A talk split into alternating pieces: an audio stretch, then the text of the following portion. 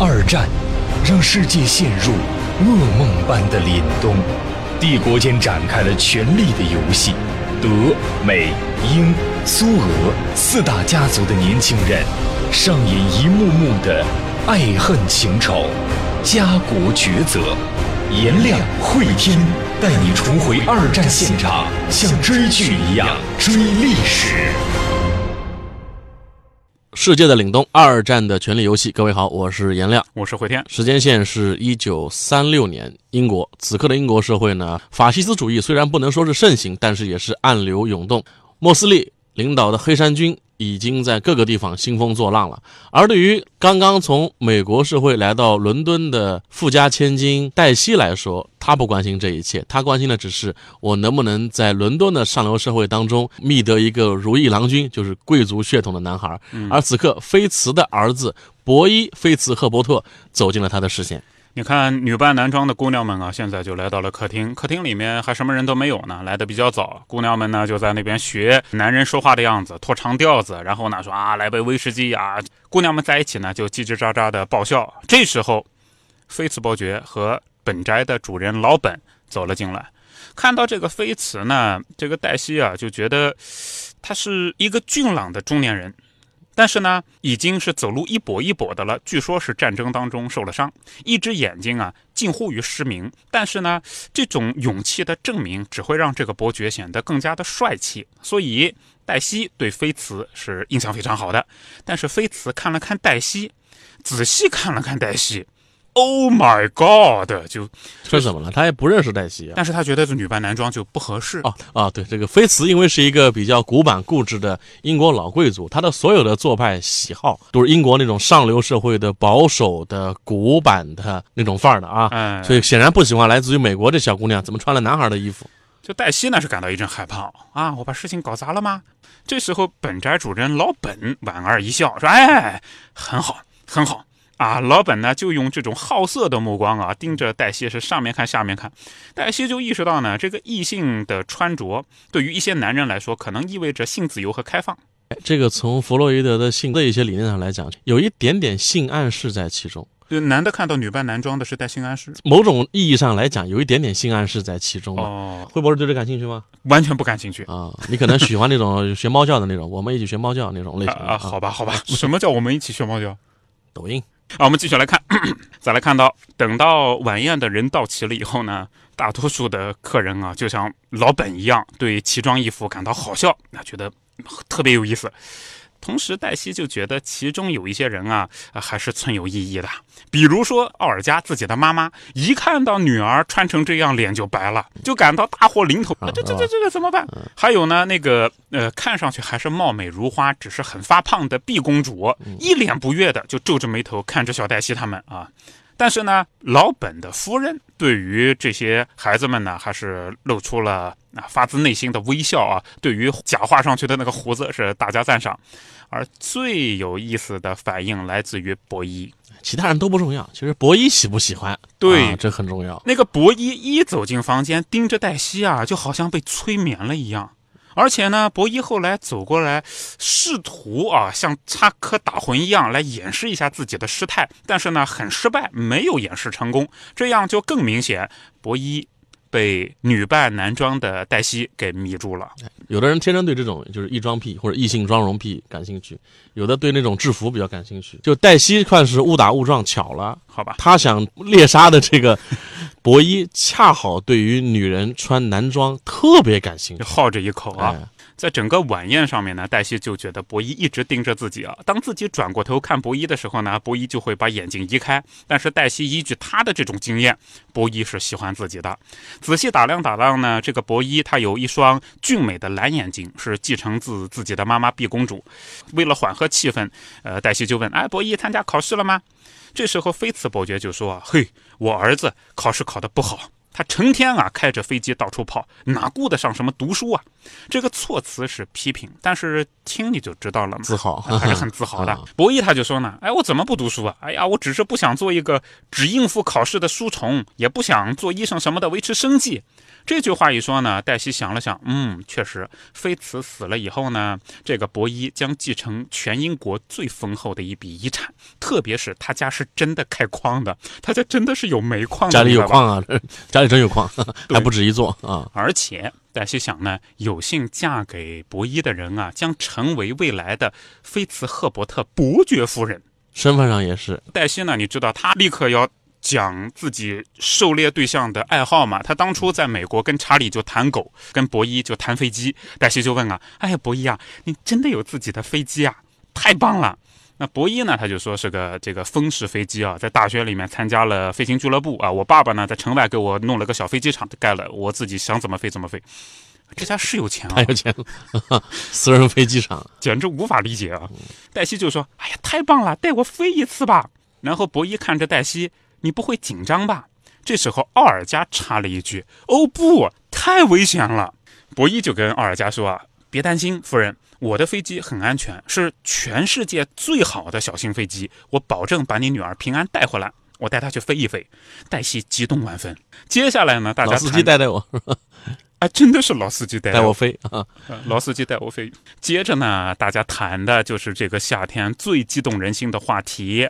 那个英国的国王爱德华八世爱上了离了两次婚的美国女人辛普森。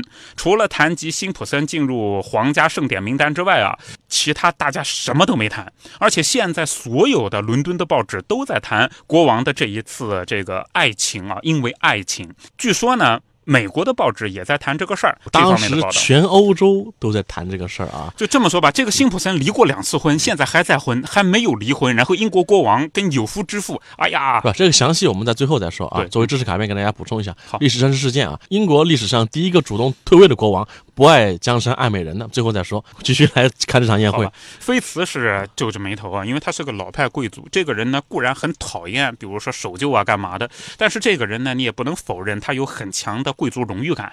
他就忧心地说啊，我完全不能接受国王陛下娶这个辛普森。是不是外国人且不论啊，这个辛普森他离过婚，我们的国王不能娶一个离婚的女人。就当时呢，对于离婚女人，在贵族那边还是蛮歧视的。饭后，女士们各自回房间，男人们留在餐厅里面吸烟聊天啊，女孩们赶紧回去把男装换下来。黛西这时候决定打另外一张牌，她要把男装换成女装，再震撼他一次，哎，惊艳他一次啊！换了一条缀着小花粉红颜色的丝质长裙，以及呢与之相衬的短上衣。嗯要把这个黛西的玩伴伊娃也是穿了一件衣服。其实伊娃，我们说一下啊，她在英国呢待了已经接近一年了。过去一年当中呢，她减了体重，改了发型，开始学会装扮自己。伊娃已经成了这个家的一员啊。奥尔加也不排斥伊娃了。奥尔加现在最乐意的一件消遣就是带伊娃上街给她买衣服，好，接受这个犹太来的小姑娘了，是吧？呃这样的话，就伊娃也算是在美国能够能够立足了啊啊，能扎根了。是从德国逃到美国社会的犹太小姑娘伊娃。啊、就这家人呢，就奥尔加列夫这家人啊，如果在外面不干那么多混蛋事情，这家人还是蛮好相处的。等到聚会之后，个人呢乘上汽车，坐上马车，那、要去剑桥。剑桥的街道呢是蜿蜒曲折，呃在菲茨这边呢，剑桥里面今天大家有一次大型的 party 聚会，而黛西呢就跟着博伊呃参观剑桥大学，在三一学院下车以后呢，黛西就盯着学院创办人亨利八世，那什么时候的人了？盯着亨利八世的铜像看了很久很久。经过十六世纪的门房时啊，黛西就被眼前的景象给真正的震着了。正正方方的校园，修剪整齐的草地上有条石子路，在草地的中央还有构思精妙的喷泉。草地周围呢，都有穿着燕尾服的男士，穿着华丽裙子的女士，还有穿着晚礼服的侍者。侍者手中的托盘上摆满了斟着香槟的酒杯。黛西高兴的鼓掌，这个场合简直就是天堂，他就是要就是这种向往的这种啊，黛西接着呢，呃，和很多男生跳了舞，这个是西方的规矩，你进舞池不能只跟一个人跳舞的啊。而且呢，在跟这个老本跳舞的时候，这个五十多岁的老男人啊，手呢就沿着黛西的背啊，一直摸到黛西的屁股。这种老色鬼，黛西也决定不做反抗啊嗯因为他把他带进了上流社会啊，啊，就吃点甜头吧。变得怎么说呢？世故了。他知道在这个完全陌生的英国贵族社会里边，怎么来谋得生存跟机会了。我的个天爷！他如果这会儿炸了，对于下面的交往来讲，不是件好事儿啊。你不要炸嘛，你就说哎不好意思，我上厕所总可以吧？你看，哎，天黑了啊，燃烧的火把呢照亮了四方形的草地。黛西找伊娃，伊娃在这种场合呢不是十分的自信啊。黛西觉得得过去去引荐一下子，结果找到伊娃的时候，发现呢伊娃正在和一个穿着西服的帅小伙聊天。伊娃就告诉黛西，哎，我介绍一下啊，这个小伙子叫劳埃德·威廉姆斯。哦，两人在这里也相识了啊。嗯，艾瑟尔的儿子这会儿跟列夫的女儿两个人相识了啊，相识于剑桥大学的一场舞会上。劳埃德呢就介绍啊，哎，我们正在谈德国的法西斯主义，你要不要跟我们一起谈一谈？黛西是怎么回的呢？你们可真扫兴啊！他不关心这个事儿，哎呀，劳埃德这时候就很尴尬，但还是接着说，呃，这样的，三年前希特勒掌权的时候，我正好在柏林，那时候呢，我没遇见伊娃，但是很巧，我们有一些共同的朋友，劳埃德。和卡拉认识，之前在英国的时候，正在这时候呢，伊娃呃被其他的男生拉去跳舞啊，劳埃德觉得有点失望，但是呢，还是要表现得很优雅。就劳埃德这时候对伊娃呢印象很好，但是伊娃不在啊，这时候他就伸手请黛西跳舞。等到舞池里面开始跳舞的时候呢，劳埃德他一边跳舞嘛，就打破僵局啊，说说话啊，你的朋友伊娃可真有意思啊。黛西就讲呢，哎呦，威廉姆斯先生，跳舞的时候在你的舞伴面前称赞别的女孩不太礼貌吧？然后继续跳，继续跳啊。其实黛西这边呢是蛮表的，我实在是忍不住了。你回头你撩撩劳埃德干什么？不，这不是撩，这就是撩，这就是撩，在我看来这就是撩，对吧？直男的想的，呃，人说句话就撩了。因为对于黛西这样的女孩来讲啊，就一般男孩见到她居然不去关心跟她有关的事情，而反而问她的女伴，在她来看就是比较反常的，好吧，好吗？嗯，怎么会有人对我不感兴趣，反而去问我的女伴伊娃呢？对吧？他所以说这个话，他是带一点不快。他说的啊，你跟我跳着舞，问别的女孩是不太合适啊。好吧，好吧。哎，这时候呢，两个人继续聊啊，聊聊聊聊到那个露比身上了。对，菲斯家的女佣。对对对，劳埃德呢也讲到露比，说，哎，这个露比是我们共党成员啊，我跟他好朋友呢。然后黛西就很惊讶，就嫌弃了，你怎么跟一个女仆是好朋友？对呀、然后劳埃德是怎么说的呢？哇，你可真势利！我妈妈成为议员之前也当过女仆。得，这两个人感觉有点像冤家是吧？当然，黛西这时候呢就脸红了啊，她这时候突然意识到自己内心其实黛西很讨厌别人使了眼。因为呢，在布法罗，他经常就觉得那些贵族的家庭啊歧视自己。黛西曾经觉得自己绝不可能势利眼，真没想到自己怎么成了这种人他。确实现在就势利眼嘛，对呀、他变成了自己讨厌的样子嘛。是的，嗯，等到舞快跳完了，呃，这个黛西呢就很不好意思的说啊，哎呀，这个劳埃德，我们刚刚认识就不合拍，真是不好意思啊。劳，话不投机半句多啊。哎，劳埃德是怎么讲的呢？他想了想，这小伙子很认真的讲，不是。黛西，你觉得法西斯主义的话题无聊，但是呢，你把德国的犹太难民带回家，还跟他一起到英国，你成为他的好姐妹。你说女仆和我们这种大学生不适合当朋友，但是以我了解呢，你和露比之间关系也不错，你还支付了他看牙医的费用。还有啊，今天晚上你是这里最好看的女孩，你是最出彩的一个，我没有觉得我们不合拍。劳埃德说的是对的，我觉得说的是对的。虽然这个女孩有她虚荣的一面啊，嗯，但是她的本性是纯良的。好吧，黛西呢就说啊，谢谢你的恭维。正在这个时候，博伊走了过来。劳埃德看到博伊呢就很生气，他就说，嗯，那个博伊菲茨赫伯特来了，我要把他赶走吗？为什么呢？之前那个博伊撕毁了和工党的协议，讲好不游行，最后还是游行，而且还砸了这个工党的场子。是个法西斯分子啊。对啊，那劳埃德肯定很火嘛。结果呢，黛西这时候一下子又恢复了之前浮夸的样子啊，她转身很有魅力的对博伊露出了微笑，然后对着劳埃德挥挥手啊，不用不用，再见，劳埃德，再见。我 他此刻肯定是更心属博伊嘛，这不用问嘛。博伊我跟你讲，我从无论从哪方面都我憋着，嗯啊，嗯，憋憋着憋着，我要憋得爆炸了，我跟你讲。唉然后呢，劳埃德啊，就看到嗯黛西被博伊领走了嘛，这时候劳埃德就没理黛西了啊，就过去跟博伊讲。晚上好，博伊。呃，有件事啊，我要当面跟你讲清楚。我非常失望，上周六你们法西斯党人违反承诺，在路上游行了，还包围了我们的场地，还砸了教堂。这是一对政见不同的兄弟之间对话啊啊！两个人彼此还不知道啊。嗯嗯，博伊他就说啊，是是是，哎呀，这个 我手底下人啊兴奋过度了。劳埃德讲呢，当你承诺不进行游行的时候，我还真是觉得你是一个好人。结果伯伊呢继续不拿这个事儿当真。伯伊说啊，哎呀，不好意思，转身就招呼黛西走走走，我带你看看这里的图书馆啊，是雷恩大师设计的，一个有名设计师啊。接着两个人就消失在了劳埃德的视野当中。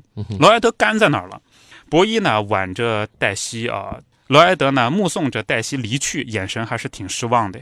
劳埃德明显是对黛西印象很好的，劳埃德可能本能的也觉得黛西这个人吧，她如果不在那儿装，还是蛮好的一个女孩，长得又好看。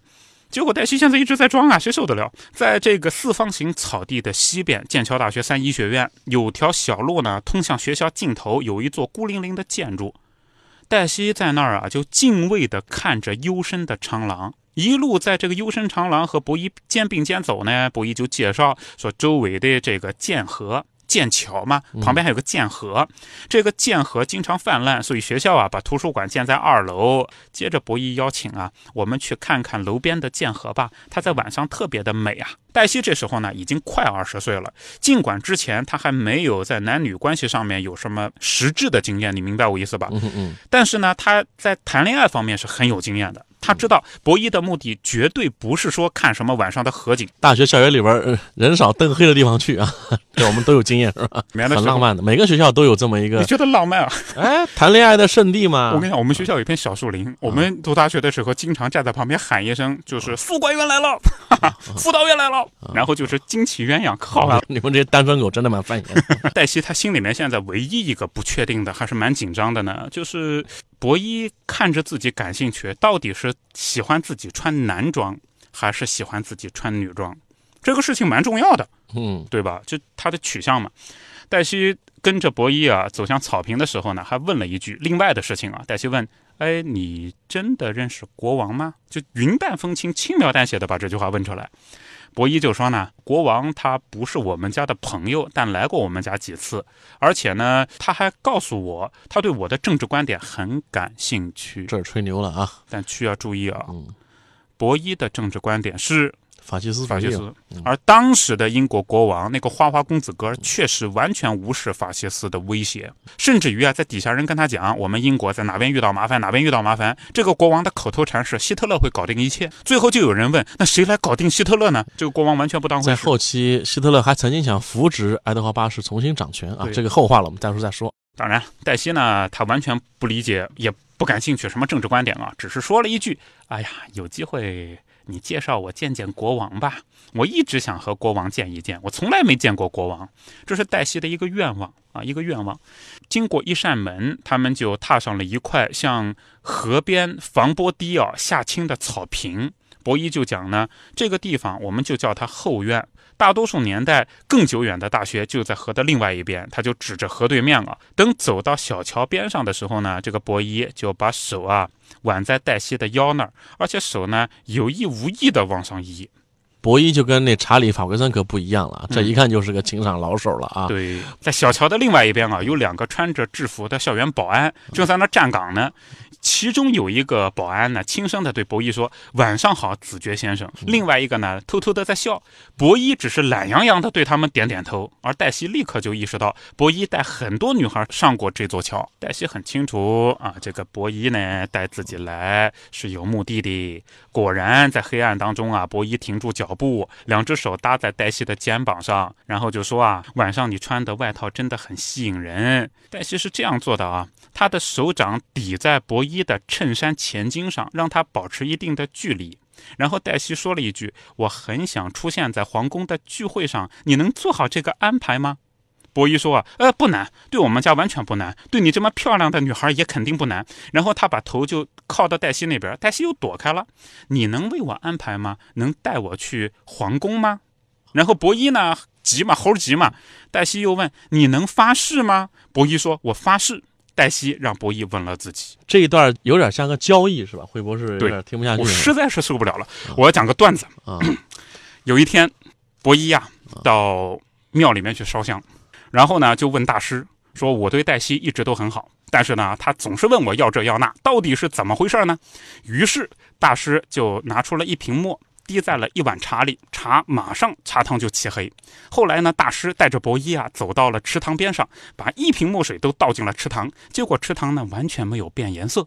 伯一似乎悟到了什么，他就跟大师说啊：“您的意思是我的心要足够的宽广，就能够接纳所有的污点，是这个意思吗？”大师摇摇头说：“施主不是，我意思是您永远不能改变一个碧池。” 就是会不会对黛西一直有看法是吧？嗯觉得又是这又是那，太表了，实在受不了。我觉得你不能跳出那个时代，跳出那个阶层去看待一个人的言行啊。就对于一个没有其他上升路径的女孩来讲，她希望自己能谋求更好的发展吧，向上的阶梯吧。她也没有伤害别人，她只不过用那个社会里、那个圈子里一些常用的办法去为自己谋求一些更好的发展的可能。你忘了我们开篇的时候，那个莫代怎么教育他女儿的？莫代对他女儿说：“女人要善用自己身上每一件武器，当然要有底线啊。”还是那句话，一个女人要用尽多少智慧才能过好这一生？嗯，颜良继续当妇女之友吧。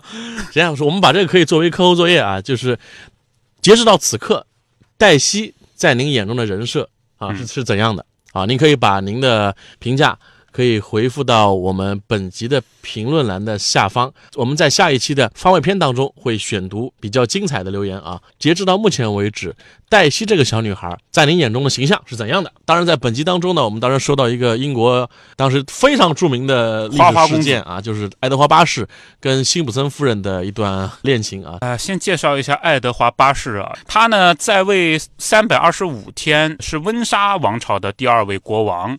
那么后来他退了以后呢，就被封为温莎公爵。这个爱德华八世呢，是典型的不爱江山爱美人的这样的一个人。他对于政治完完全全的不感兴趣，但是在宴会。酒在女人、在狗、在马方面啊，这个国王是特别特别的有研究。声色犬马 都齐了。声色犬马。在一九二八年，爱德华开始和一些一些啊，记住我的措辞，跟一些已婚女子发生恋情，其中呢有一些还是侯爵夫人，所以也引发了皇室里面的一些矛盾。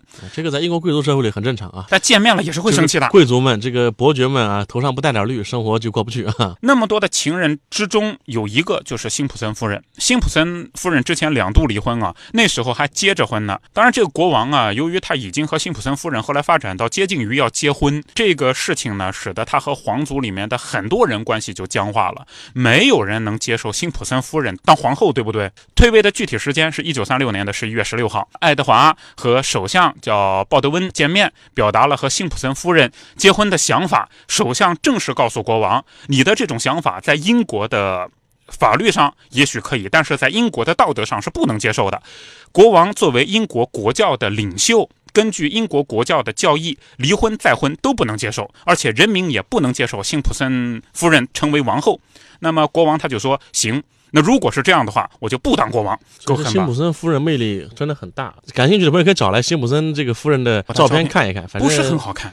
看个人喜好吧，也许就爱德华八是喜欢这一块。这对鸳鸯呢，后来的这个戏还很多啊。我们在二战当中可能还会提到，因为尤其是辛普森本人呢，他对于权欲、权势方面呢还是有野心的，所以呢，跟后面的德国社会、跟希特勒都会有一些关联。好了，感谢各位关注我们这一集的《世界的凛冬：二战的权力游戏》，我们在下集当中再见。在节目的最后，告诉大家一个好消息：与我们主播老师天亮 CP 的两天一夜活动现在开始报名啦！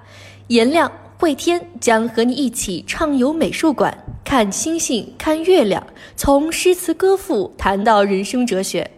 现在报名还可以享受第二位半价的优惠活动，时间就在二零一九年六月八号到六月九号，地点位于江苏省南京市四方美术馆。